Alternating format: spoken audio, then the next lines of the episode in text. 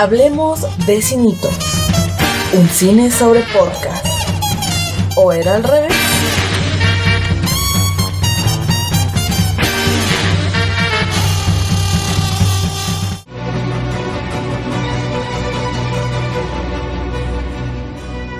Hola, ¿qué tal? Buenas tardes, días, noches. Me presento, soy Aurora Rubí y bienvenidos, bienvenidas a una nueva emisión de Hablemos de Cinito. Un poco complejo escoger el tema para esta emisión y al final del final decidí hablar de algo que me gusta mucho, pero a la vez me genera bastante conflicto. Y esas son las franquicias o las sagas de películas.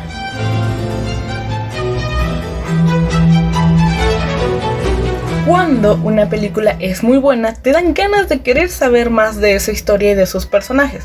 Claro que también depende de qué tipo de película hayamos visto.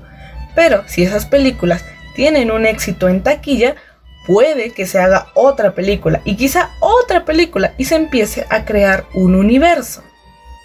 Pero algo que a mí particularmente me disgusta bastante es el hecho de que las casas productoras ya tengan pensado cómo en extender el universo de una película, la historia, y entonces lanzan una película primero.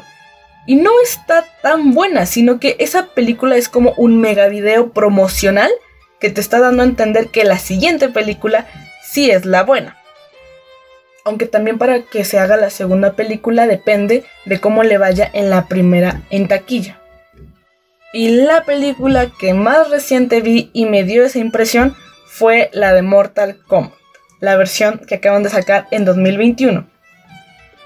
En otro episodio de Hablemos de Cinito dediqué un apartado especial para hablar un poco de esta película, sin embargo algo que quiero destacar y rescatar para este momento es el hecho de que toda la película te la están planteando como de y va a venir el Mortal Kombat y prepárate porque es un combate mortal y tienes que proteger a la Tierra y es muy mortal pero en ningún momento llega el dichoso combate, sino que es hasta el final de la película cuando te dan un inicio de que probablemente haya una secuela y ahí aparezcan nuevos personajes y quizá ahí sí aparezca el Mortal Kombat. A mí me pareció un poco como que la película nos decía, mira, esta es la prueba, pero ya la siguiente la hacemos bien. Ese es uno de mis principales problemas con Mortal Kombat, aparte de que no es la única película que lo ha hecho. Por otro lado, a mí me parece que hasta cierto punto funcionan bastante bien las trilogías. Aunque quizá la primera película sea la mejor, la segunda esté más o menos y ya la tercera es como de, bueno, pues está.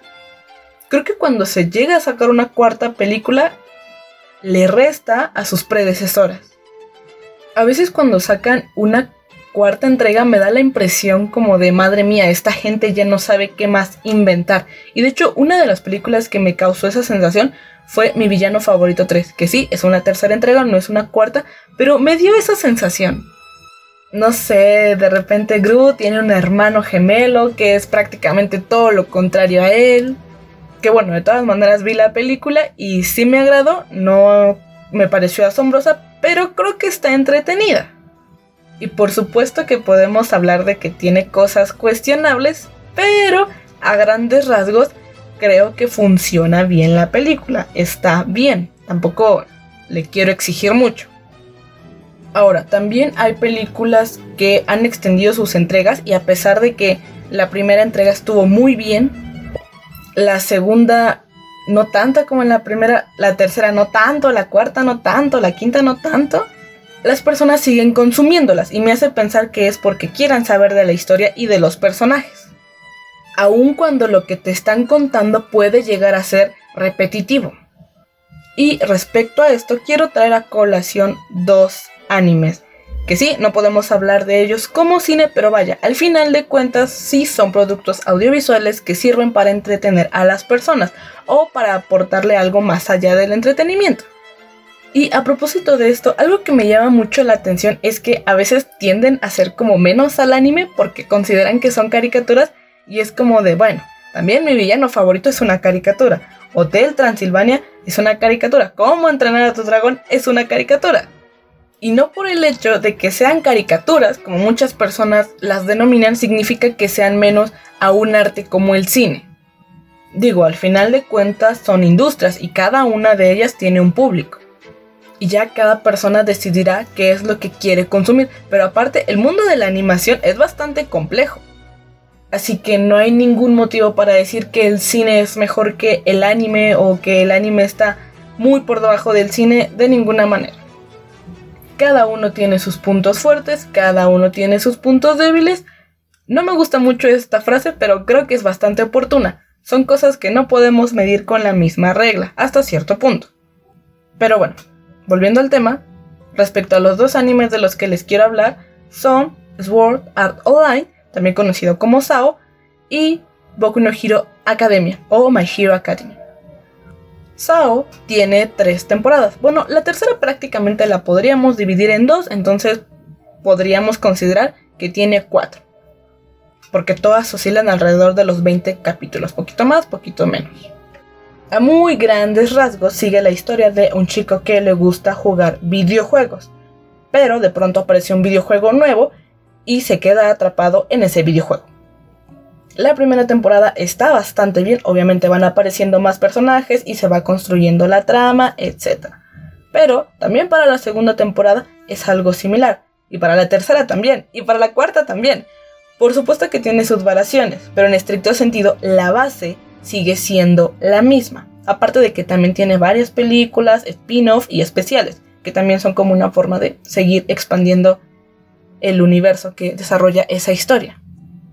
Y Boku no Hero Academia no se queda atrás, porque en sus cuatro temporadas nos presentan a un protagonista que es un superhéroe y asiste a una escuela para aprender a ser un buen superhéroe y se tiene que enfrentar a diversos villanos entre otros obstáculos para poder llegar a ser un héroe. Por supuesto que podemos hacer más precisiones, pero como el tema principal de este podcast es el cine, pues no voy a entrar tanto en detalle. Y también cabe aclarar que de hecho se está emitiendo actualmente la quinta temporada, pero no la estoy viendo, yo prefiero esperarme a que se termine de emitir toda y ya posteriormente la veré con calma a mis tiempos aunque sinceramente no dudo que sea de manera muy similar a sus antecesoras. Y al igual que Sao, tiene otras películas y especiales que permiten extender ese universo.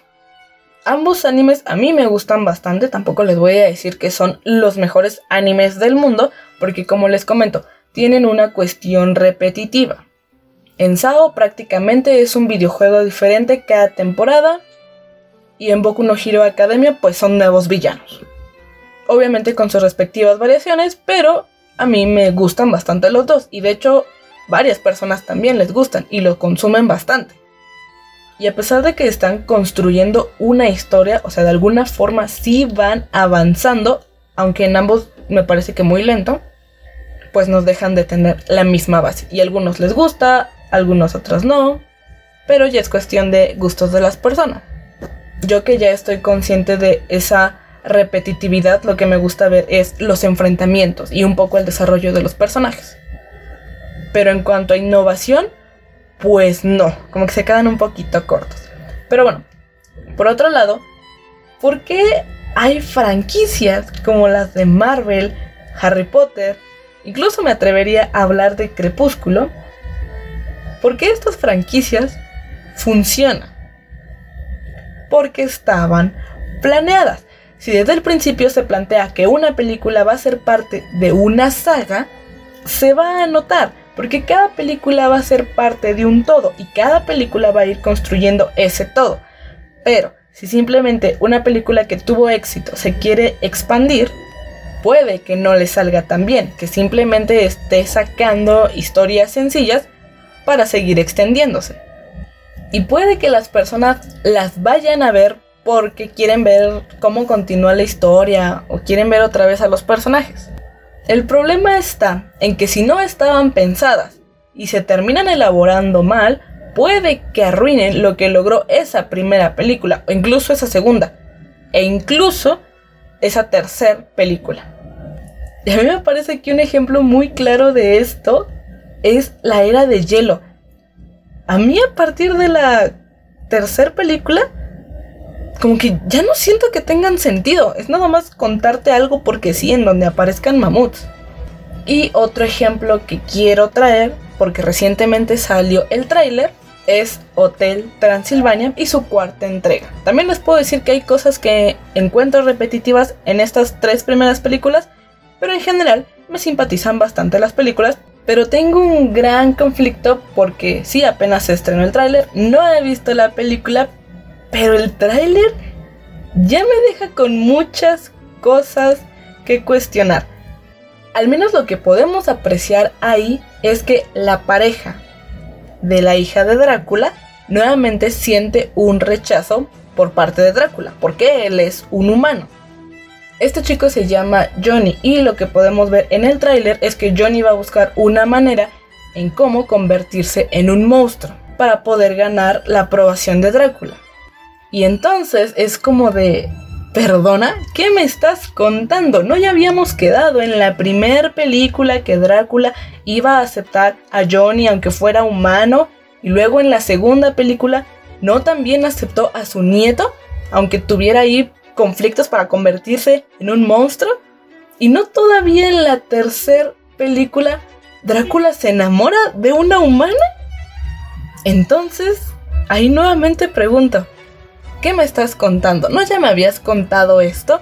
Y entonces, como es algo que ya vimos, es un reciclado de trama, cosa que a mí me molesta bastante, porque si ya lo vimos en una película, ¿qué sentido tiene volver a verlo en otra película? quizá en un diferente contexto, pero me estás contando lo mismo que la primera película. Que de hecho es algo que hace The Kissing Booth, la segunda película retoma, es que ni siquiera retoma, los vuelve a proyectar de igual manera, casi de igual manera que en la primera película. Ni siquiera se tomó la referencia de hacerte un resumen o de recordarte de alguna otra forma qué pasó en la primera película. No, los protagonistas, los amigos, ponen un puesto de besos en la primera película y es lo mismo que hacen en la segunda. Pero no solamente es poner el puesto, sino todo el proceso para poner ese puesto se repite. Y es como de... Mm, ¿No podrían poner otra cosa? O sea, otra idea? No sé. Un poco de creatividad no les vendría mal. Pero bueno, volviendo a Hotel Transilvania, Creo que es un claro ejemplo de cuando las franquicias no saben parar. Aparte de que por supuesto Hotel Transilvania nunca se pensó desde un principio como una franquicia. Se elaboró la primera película. Esa tenía una historia, pero esa historia no formaba parte de un todo, solamente era la historia de la película y ya. Pero como fue bien aceptada por el público, tuvo ventas en taquilla, pues decidieron hacer más películas e intentar formar un todo. Y al final de cuentas lo que están haciendo es la mezcolanza que tienen ahí ahorita.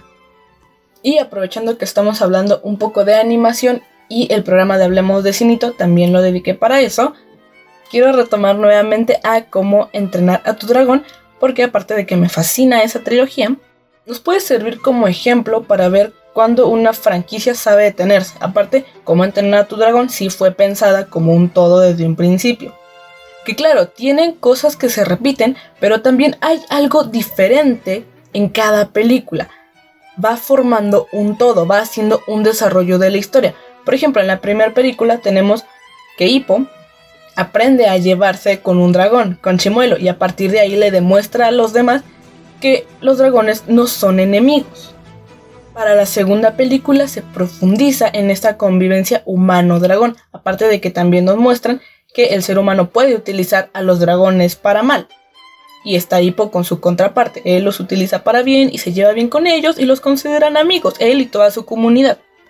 Y ya para la tercera entrega lo que vemos es la separación nuevamente entre humano y dragón, porque cada uno tiene que seguir su ciclo de vida, su forma de vivir. Podrán haber sido los mejores amigos por un momento, pero no les corresponde estar juntos. Y eso me parece bastante triste. Yo tengo que admitir que lloré con cómo entrenar a tu dragón 2 y 3. No sé cómo puedes llorar con películas animadas que prácticamente sí van dirigidas a un público infantil. Pero bueno, a mí me pareció muy bonito eso.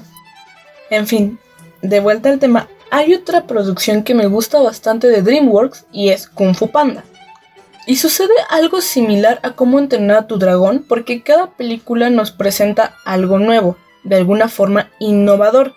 Y si hay algo que tienen en común es que hay un desarrollo del personaje, tiene un crecimiento. Y es ahí cuando te das cuenta que realmente se pensaron estas tres películas como parte de un todo. No sacaron la primera y funcionó y pues luego sácate otra y ah, pues más o menos bueno, sácate otra. No, no fue así. Y podríamos pensar que en Hotel Transilvania sucede algo similar en el sentido de que también hay una evolución del personaje de Drácula en cuanto a cómo acepta a los humanos, cómo cada vez va aceptando e interactúa más con ellos. Pero entonces en la cuarta me estás hablando de una involución. Porque si durante tres películas ya nos demostró que sí los va a aceptar, que puede convivir con ellos, que pueden ser parte de su familia sin ningún problema, ¿por qué de repente va a dejar de aceptarlos? Y aquí me recuerda un poco a Shrek, porque la cuarta película nos permite ver que hay una involución, un retroceso del personaje. En un principio a él le gustaba estar solo, así estaba contando, mientras más solo mejor, pero poco a poco se fue adentrando en su vida burro, que se convirtió en su amigo, Fiona en su pareja e incluso tuvieron hijos. Entonces, ¿por qué en la cuarta simplemente quiere como olvidar todo eso? ¿Qué pasa con todos esos aprendizajes? Sí, hay un suceso detonante, pero al final de cuentas sigue siendo una involución, un retroceso en ese personaje. Y por cierto, ya que estamos hablando de DreamWorks, hay algo que quiero mencionar. Si bien es cierto que es mi productora de películas animadas favoritas, con excepción de Spirit, el corcel indomable, esa película nunca me gustó. De hecho, nunca la he podido terminar de ver. Es que me parece aburridísima. Y muchos me han dicho que les gusta y yo no entiendo por qué. ¿Cómo pueden terminar de verla?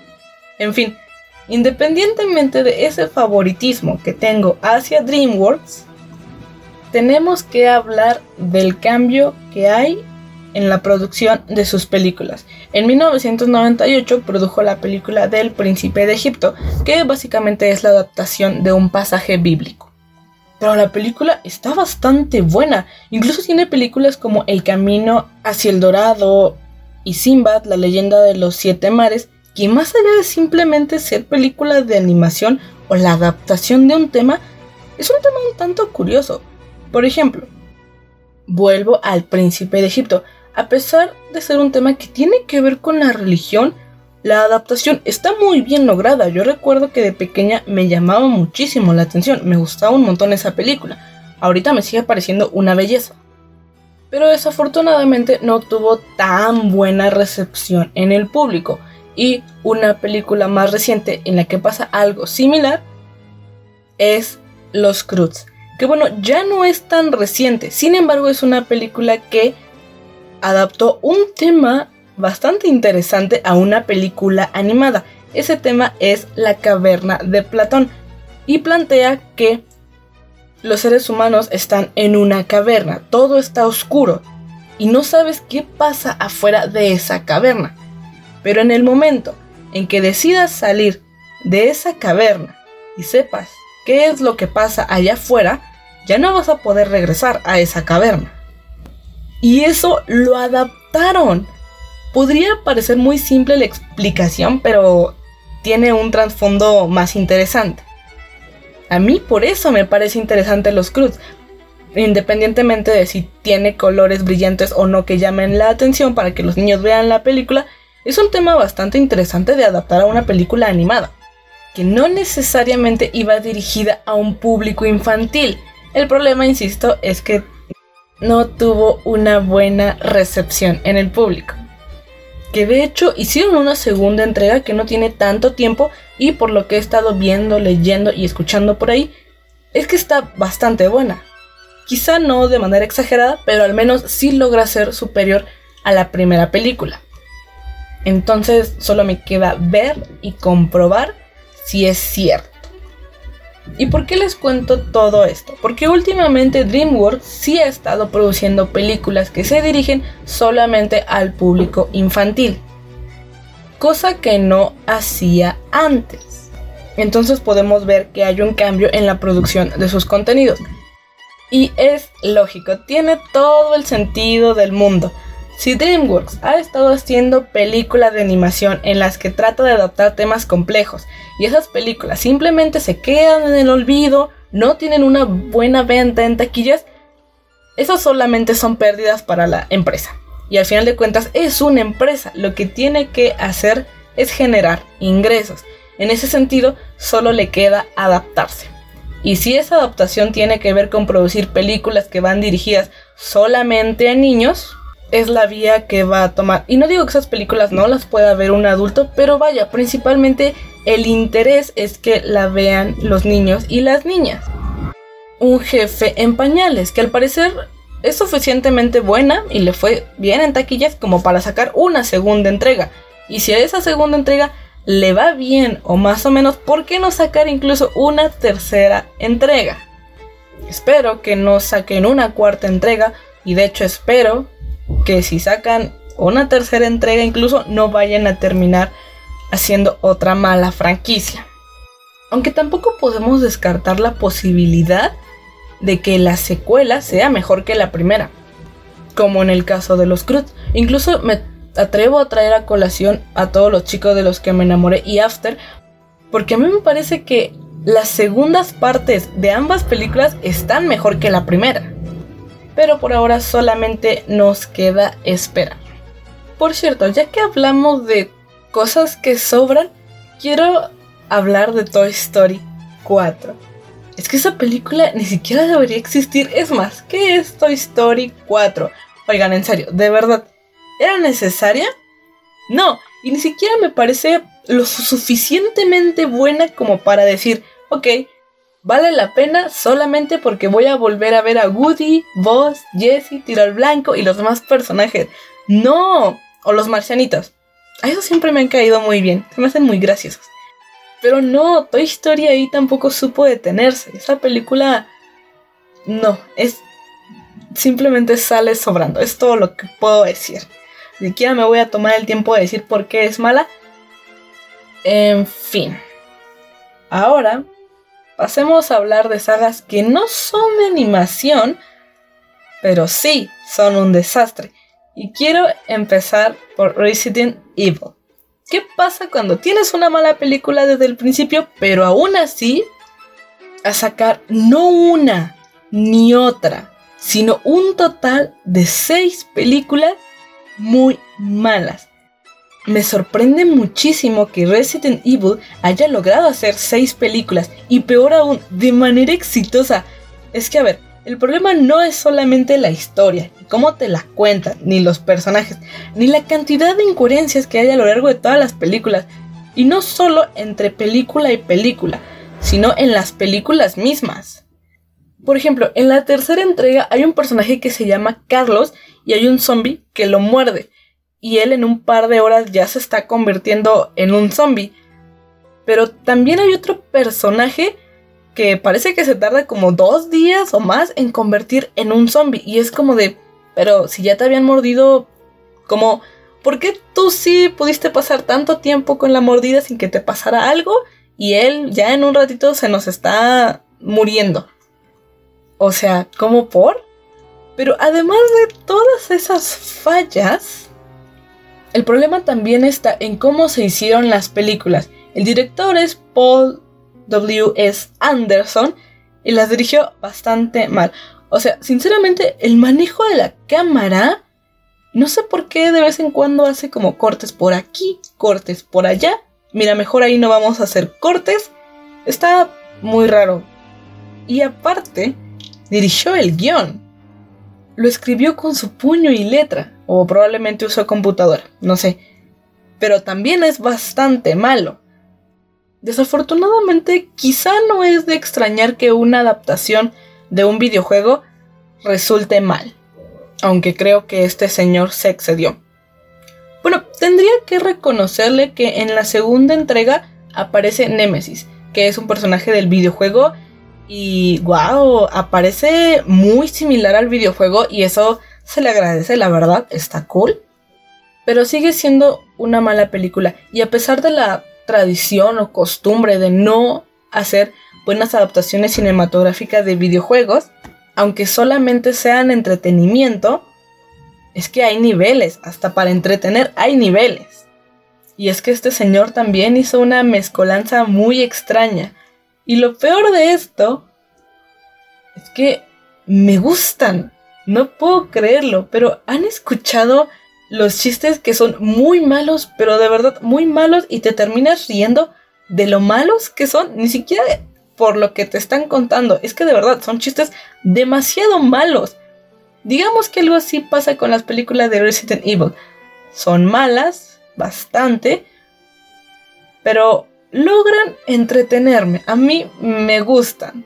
Hasta siento que es una especie de gusto culposo, pero si no lo analizo de manera crítica, es más, si ni siquiera lo analizo, pues creo que están...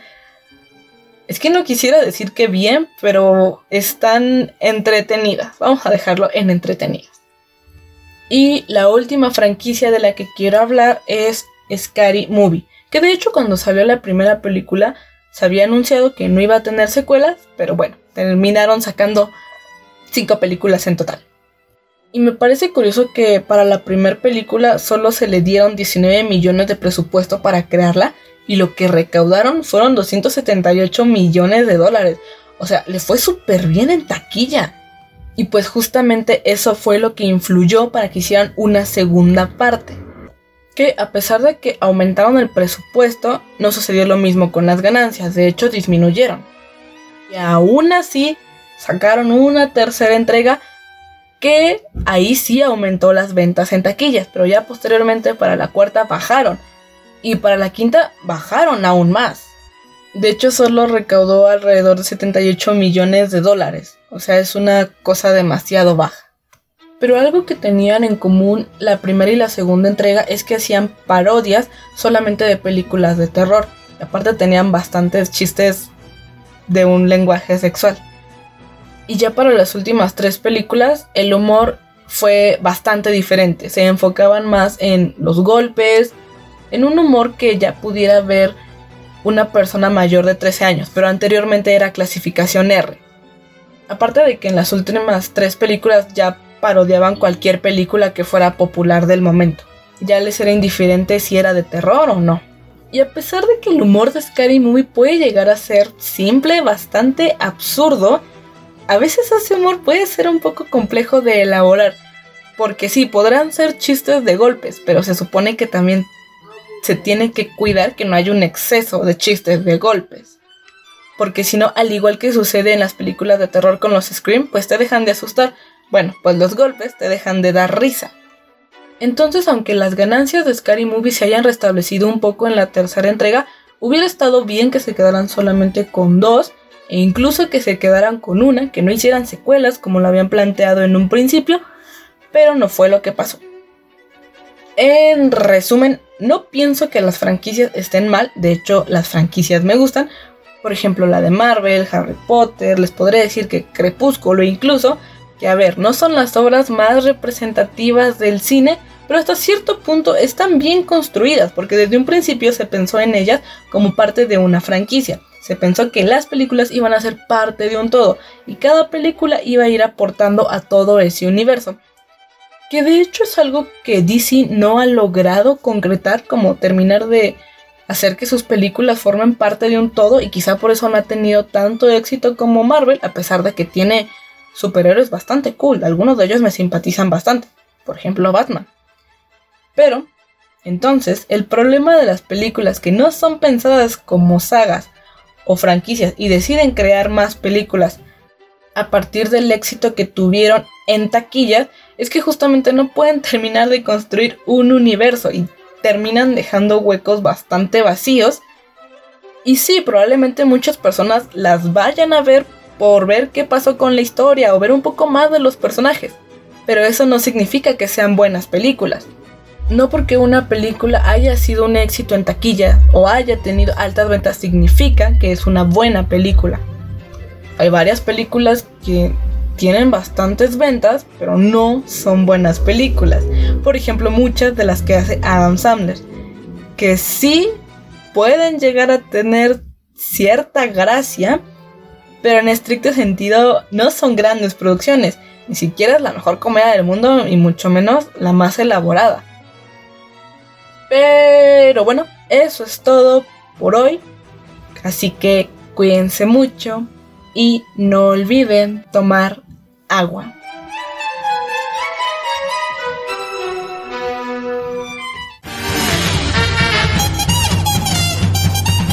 Nos escuchamos en el siguiente Cine sobre Podcast en Hablemos de Cinito.